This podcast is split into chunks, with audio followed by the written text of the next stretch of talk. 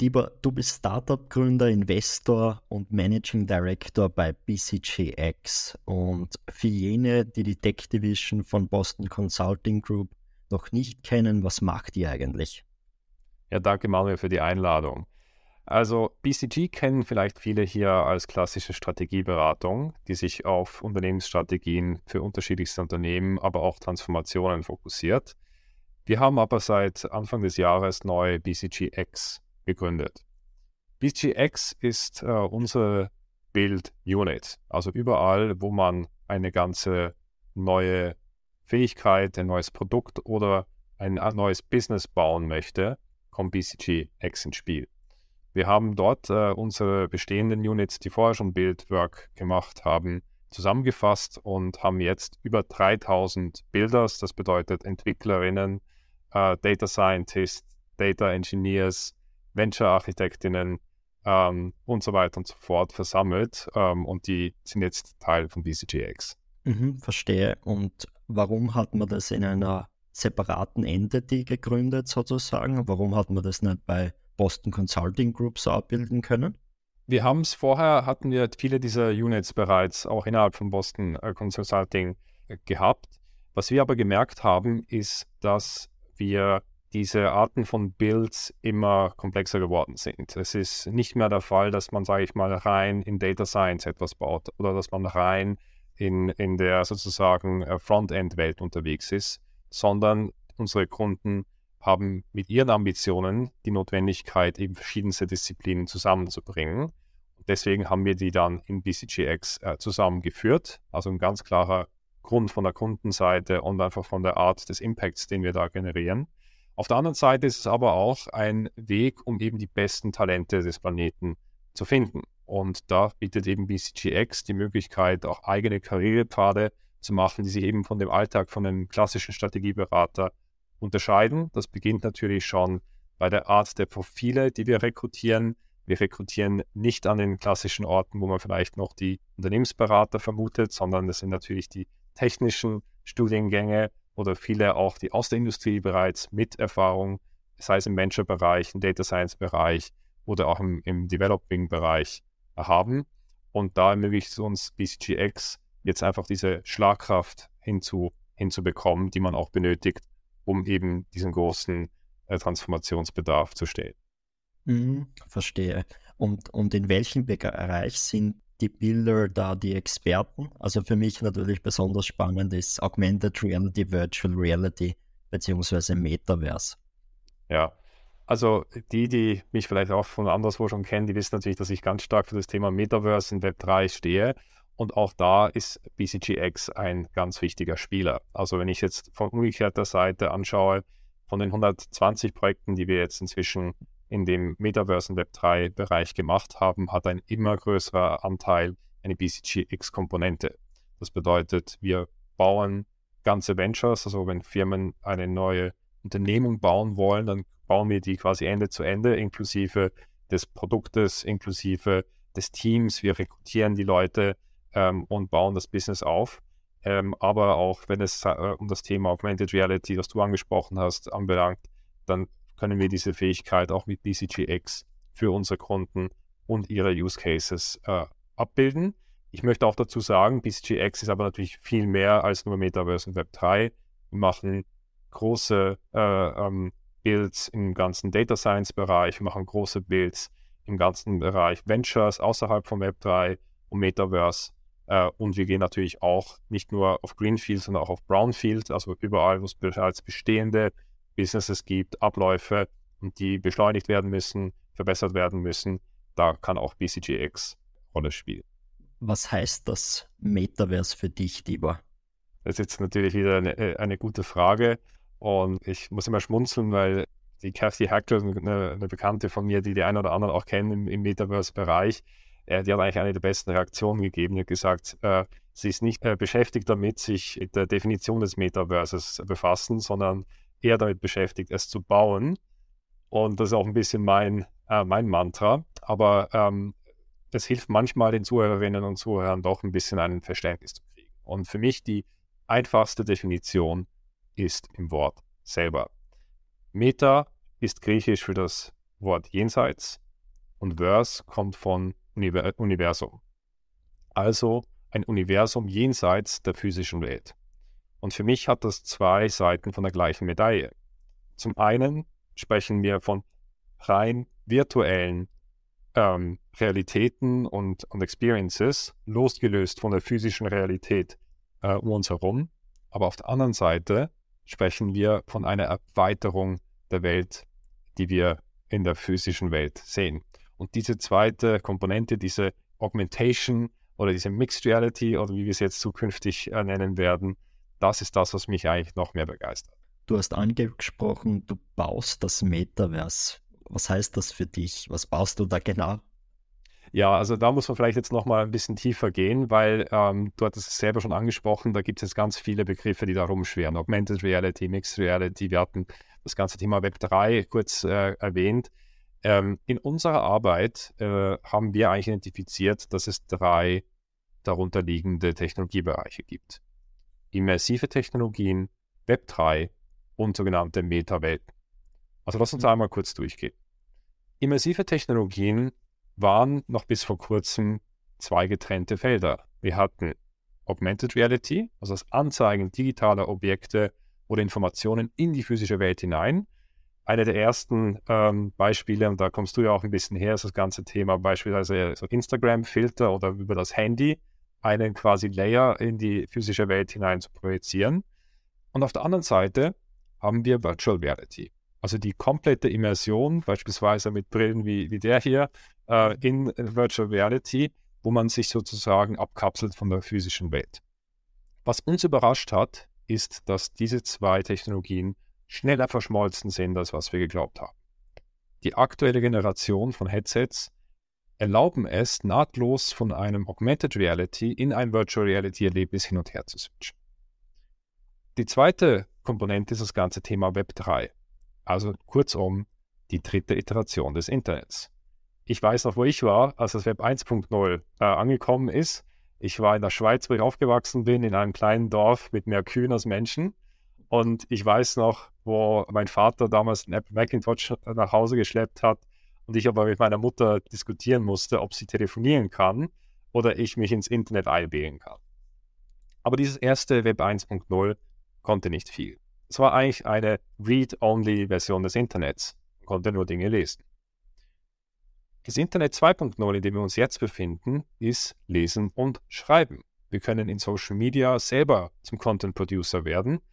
Und, ähm, und die, die mich kennen, wissen, dass ich das auch selber tue mit LinkedIn und so und so weiter. Ähm, das ist also das Lesen und Schreiben im Zeitalter des Internets. Mit dem Web 3.0 kommt jetzt eine dritte Komponente dazu, nämlich das Thema von digitalen Gütern und digitalem Besitz. Das wiederum unterstützt wird durch Blockchain-Technologie und da wieder eine ganze Reihe von Use Cases, sei es von Kryptowährungen über eben sogenannte NFTs, Non-Fungible Tokens, also eindeutige, unique digitale Güter, bis hin zu anderen Anwendungsfeldern, wie ich zukünftig beispielsweise Organisationen steuern kann. Über Decentralized Autonomous Organizations ergeben sich da. Und der dritte Bereich sind eben sogenannte Meta-Welten, also persistente soziale Plattformen, wo Dutzende, Hunderte, bald Tausende oder Millionen von Menschen spielen können, arbeiten können, sich unterhalten können. Und da kennen wir viele natürlich aus der Gaming-Szene. Beispielsweise die Fortnites dieser Welt oder auch die Robloxes. Und da gibt es also entlang von diesen verschiedensten Technologien unterschiedlichste Anwendungsfälle und wir mit BCGX bauen in all diesen drei Bereichen Strategien, aber eben auch ganze Builds für unser Unternehmen. Macht absolut Sinn. Ich glaube, das ist auch eine der besten Definitionen oder Erklärungen, die ich bisher gehört habe. Vor allem, dass du sagst, du brichst das Metaverse wirklich auseinander aus diesen drei Komponenten. Also super spannend. Zu den konkreten Anwendungsbereichen. Was ist für dich gerade das Spannendste? Was wird da jetzt gerade gebaut? Vielleicht auch kannst du ein paar Beispiele bringen von den Kunden von BCGX jetzt gerade. Ja, sehr gerne. Ich glaube, was man immer noch vorab schicken muss und vielleicht auch ein bisschen als ein Rat für die Zuhörerinnen und Zuhörer, wie erkenne ich, was gute Use Cases sind? Ich glaube, was man immer wieder sich vor Augen führen muss, ist, ja, wir haben jetzt neue, coole Hämmer. der eine Hammer heißt äh, Augmented Reality, der andere Hammer heißt Web 3, der dritte heißt vielleicht irgendwie Roblox oder so. Aber nur weil ich jetzt neue Hämmer habe, wird nicht alles zu einem Nagel. Also man soll nicht den Fehler machen, auf Teufel komm raus, eine Technologie zu nehmen und zu sagen, was mache ich damit? Sondern man muss immer umgekehrt denken. Man muss starten mit, was ist das echte Problem, was ich heute habe? Was ich als Firma habe oder meine Kunden haben. Und dann umgedreht denken und sagen, wo könnten vielleicht eine dieser äh, Technologien mir helfen? Man muss aber auch fair genug sein zu sagen, oft ist die Antwort eben nicht Virtual Reality oder oft ist die Antwort dann auch nicht Blockchain. Aber es gibt sehr wohl heute schon Anwendungsfelder, wo wir eben diese Tipping Points erreichen und diese Technologien mehr Wert schaffen, als was sie heute noch an Friktion verursachen. Ich glaube, ein ganz äh, klares Beispiel ist das ganze Thema Learning und Development. Es findet heute schon eine Bewegung statt, wo das ganze Thema, wie trainiere ich neue Mitarbeiterinnen, neue Mitarbeiter, wie helfe ich Kunden auch beispielsweise bei Onboarding in gewissen Use Cases, eben damit ähm, in, in, unter Zuhilfenahme mit Virtual oder auch, äh, auch Augmented oder Mixed Reality. Das ist etwas, da gibt es auch gewisse Beispiele, die sind publik. Ein paar davon haben wir unterstützt, ein paar nicht.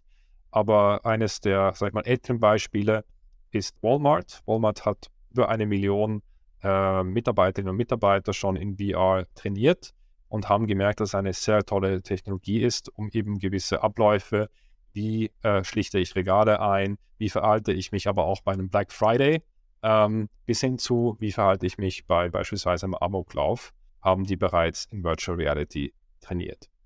Ein anderes Beispiel eher aus der Web3-Szene, das wir gebaut haben mit BCGX, ist Arcual. Arcual ist ein Venture, was wir gebaut haben für die Art Basel. Und Arcual möchte sich zum Shopify der Web3 Kunstwelt äh, emporschwingen.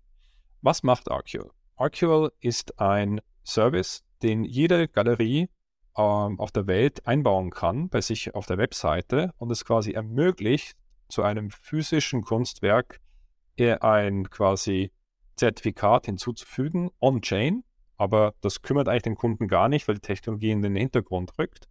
Und das ermöglicht wiederum andere Anwendungsfälle, wie dass ich sogenannte Royalties auch bei physischen Kunstwerken hinzufügen kann. Also auch hier helfen diese Technologien, echte Probleme in der physischen Welt zu ergänzen durch eben Blockchain-Technologie in diesem Falle.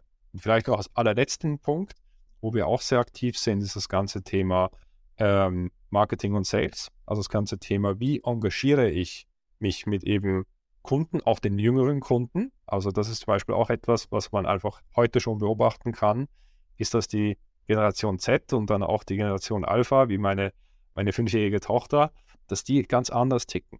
Mhm. Für die Generation Z und Generation Alpha sind digitale Güter genauso real und genauso wertvoll, wenn nicht sogar vielleicht noch wertvoller als physische Güter. Und die Zeiten, wo vielleicht nur ein fettes Firmenauto jetzt ein Statussymbol sind, das ist ja schon in meiner Generation vorbei. Ja? Und da können eben Corporates, ähm, egal welcher Größe, können und müssen davon lernen, wie verhalten sich diese, diese neue Arten von äh, Konsumentinnen und Konsumenten und wie kann ich vielleicht neue Möglichkeiten und in dem Fall vielleicht den richtigen Hammer verwenden, um die zu erreichen und mit denen in Kontakt zu treten. Mhm, das ist auch ein super Tipp, wenn man sagt, man will da irgendwelche Quick Wins vielleicht sogar schaffen. Wenn man sagt, ja, machen wir einfach mal eine digitale Version nach unserem Produkt, minten wir es auf einer Blockchain, verkaufen wir es als NFT, einfach mal um Erfahrung zu sammeln. Ja. Was würdest du sonst den, den KMUs empfehlen? Vielleicht hast du so einen konkreten Tipp, vor allem für kleinere Unternehmen, um jetzt in diesen Space sozusagen zu starten. Ja, und das ist, ist ein ganz wichtiger Punkt. Ich glaube, am Ende des Tages ähm, ist es egal, wie groß eine Firma ist, da kommt äh, die nächste Iteration des Internets auf uns alle zu. Und ich glaube, genauso wie in den 90er Jahren auch kleine Unternehmen sich ähm, gut beraten waren, wenn sie sich mit diesem neuen Phänomen auseinandergesetzt haben, gilt das jetzt mit dem Metaverse und dem Web 3 genauso. Und ich glaube, das Ganze startet damit zu lesen und zu lernen. Ich teile auch gerne vielleicht im Anschluss äh, meine persönliche Leseliste. Was sind gute Bücher, die man, die man lesen kann? Was sind gute Artikel? Ähm, wer sind gute Leute, denen man followen sollte? Ähm, um einfach sich da mit zu beschäftigen. Und das ist auch etwas, da muss man dranbleiben. Weil etwas, was vielleicht noch vor drei Monaten gegolten hat, ist heute schon äh, veraltet. Und da muss man am Ball bleiben und, und sich informieren. Ich glaube, das Zweite, was jeder und jede machen äh, sollte, ist, Dinge auszuprobieren. Es ist einfach irgendwo ein Paradox, über etwas Dreidimensionales wie das Metaverse zu sprechen und das aber nur in Buch Buchform oder in irgendwelchen Filmen oder YouTube-Videos zu, äh, zu machen. Also besorgt euch äh, auch mal so eine Brille, die kostet nicht mehr so viel oder geht in ein Virtual Reality Café oder mietet euch das und probiert ein paar dieser Use Cases aus. Mhm. Es macht einfach einen Unterschied, ob man es ausprobiert hat. Das gleiche gilt für Web 3. Ja, wenn man einmal sich ein NFT gekauft hat, das muss jetzt kein Board Ape sein für mehrere hunderttausend Euro, ähm, sondern einfach auch ein günstigeres und man engagiert sich in so einer Community, dann merkt man plötzlich, was da für eine Dynamik dabei ist. Also das zweite ist, ist Learning by Doing. Und das dritte, was ich jeder auch Kleinfirma empfehlen würde, ist, startet ein paar Aktivitäten.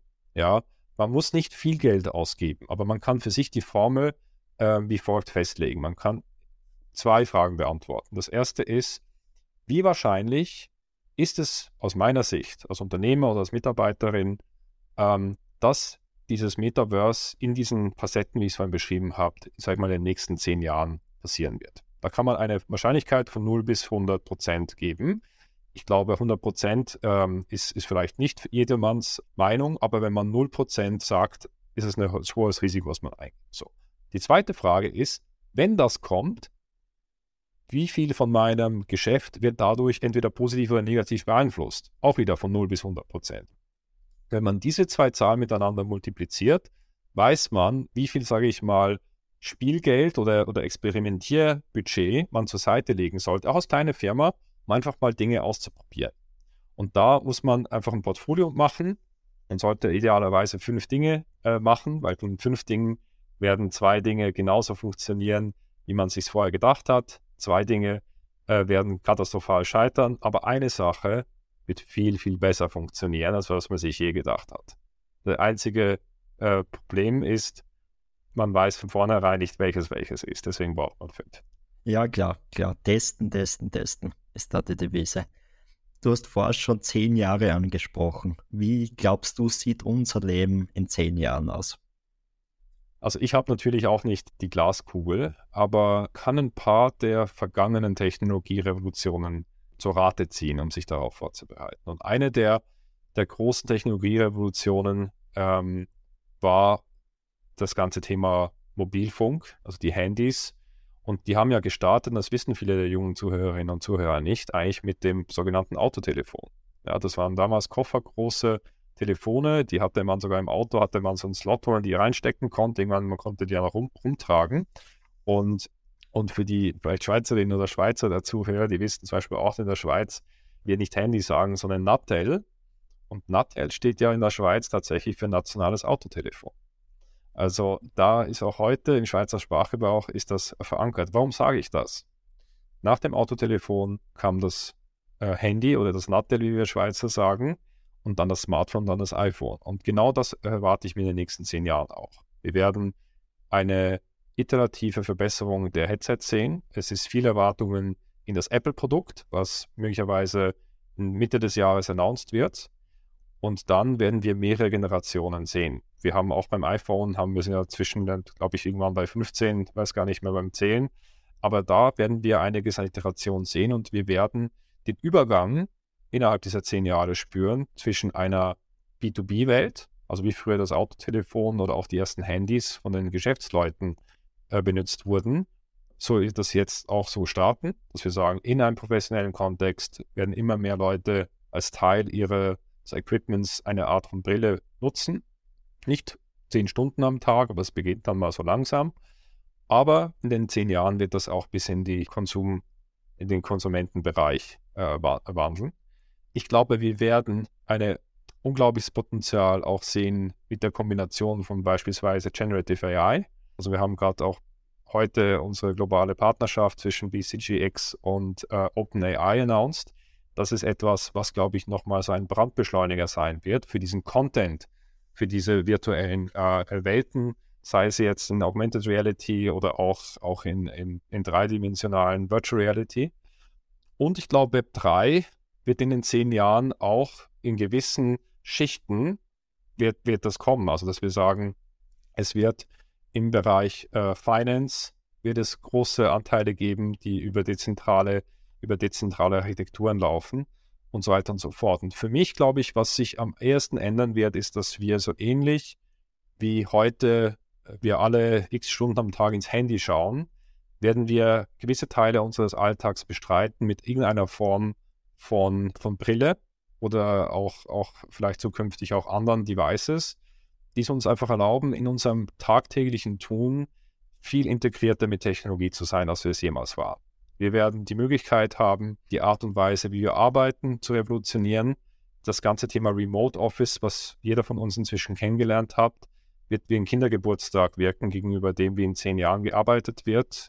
Die Menschheit wird sich von dem Thema Geografie befreit haben. Also wir werden wirklich noch viel internationaler Teams und Communities zusammenstellen, Freundschaften schließen und so weiter. Und ich glaube auch, dass es die Möglichkeit gibt, auch viel diversere Berufsbilder zu haben. Also das ganze Thema Freelancertum wird dann befeuert werden durch die Möglichkeiten, eben in verschiedensten DAOs äh, teilzuhaben. Ich glaube, diese Vorstellung, sich nur zu 100 Prozent oder zu 80 Prozent äh, einem einzelnen Arbeitgeber äh, zur Verfügung zu stellen, wird sich auch revolutionieren aus meiner Sicht. Ähm, man wird zwar vielleicht schon einen Fokus haben, weil man sagt, da gefällt es mir, da ist die Community wichtig, die Kultur, aber jeder von uns wird Möglichkeiten haben, seine Talente nebenher noch äh, in, in anderen Konstrukten äh, zu entfalten. Also ich glaube, ich sehe ganz viel Potenzial. Ich glaube, es gibt auch sehr viele Gefahren. Ich glaube, wir werden ein unglaubliches Problem haben mit dem Thema Trust. Ja, weil wenn ich das nämlich auch zusammenzähle, eins und eins, Metaverse-Technologien, die Möglichkeit, dass heute schon Stimmen, Gesichter, Avatare fotorealistisch sind, wird es sehr bald möglich sein, dass äh, ein anderer Manuel äh, ein Interview mit einem Fake-Tibor macht, wo der echte Tibor schon gar nicht mehr weiß, dass dieses Interview jemals publiziert wurde und die Zuhörerinnen und Zuhörer auch den Unterschied nicht sehen. Und da wird es, glaube ich, auch wiederum aus meiner Sicht in Web 3 Lösungen geben müssen, wo dann so ein Podcast wie der hier authentifiziert wird, dass man weiß, den hier hat der echte Manuel mit dem echten Tibor wirklich durchgeführt. Ähm, und der ist dann authentifiziert und der, der das ist, dieses Authentifizierungsmerkmal nicht hat, der kann dann möglicherweise fake sein in der Zukunft. Mega, mega spannend, ja. Was würdest du einen Studenten jetzt empfehlen, zu studieren, damit er sich vorbereitet? Ja, ich glaube, was, was glaube ich ganz wichtig ist, ist, ich nenne das die Kompetenzkompetenz. Was meine ich damit? Ich glaube, auswendig lernen von, von Wissen wird einfach komplett irrelevant sein nach vorne raus, weil wir einfach solche Begleiter haben in unserem Alltag. Wir sehen es heute schon mit ChatGPT. Nächste Woche wird GPT-4 announced. Das wird nur besser werden. Das heißt, einfach Wissen abrufen, das irgendwo da draußen existiert, muss ich nicht mehr lernen, quasi äh, das Wissen äh, äh, zu kennen. Aber ich muss lernen, wie ich lerne. Also ich glaube, das hat aus meiner Sicht hat das zwei Komponenten. Ich glaube, das eine ist einfach mal, man muss sich mit diesen neuen Tools zumindest in einem gewissen Grad auskennen. Man muss einfach wissen, wie bediene ich eine AI? Wie funktioniert die dahinter? Was sind ein bisschen die Probleme davon? Äh, ich muss nicht jeder, nicht jeder muss programmieren können. Programmieren wird auch ziemlich schnell durch AI abgelöst werden, aber vielleicht eine Logik zu verstehen, ähm, wie ist grundsätzlich eine Programmiersprache aufgebaut. Das glaube ich, ähm, würde ich jedem äh, äh, mitgeben. Aber dann, glaube ich, werden eben andere Aspekte viel wichtiger, nämlich die Möglichkeit, mit Unsicherheit umzugehen, die Möglichkeit, neue Dinge zu lernen, die Möglichkeit, eben auch das ganze emotionale, zwischenmenschliche in den Vordergrund zu treten, weil da eben zukünftig nicht die Leute im Berufsleben am erfolgreichsten sind, die irgendein spezielles Excel-Skill oder Programmierskill haben, weil das wird ziemlich schnell wird das äh, ersetzt, sondern diejenigen, die es eben schaffen, diese neuen Technologien einzusetzen und vor allem, die das Zwischenmenschliche können, nämlich das wiederum zu übersetzen für Kunden, das wiederum auch mit Teams zu untermauern und Teams zu führen und in Teams zusammenzuarbeiten, die gerne zusammenarbeiten. Weil dieses Menschliche wird interessanterweise wieder viel wichtiger werden, wenn die Maschinen eben mehr und mehr Arbeitstätigkeiten. Das ist ein sehr schönes Schlusswort. Danke, Tibor, dass du da warst. Du warst sehr spannend. Vielen Dank für die Einladung.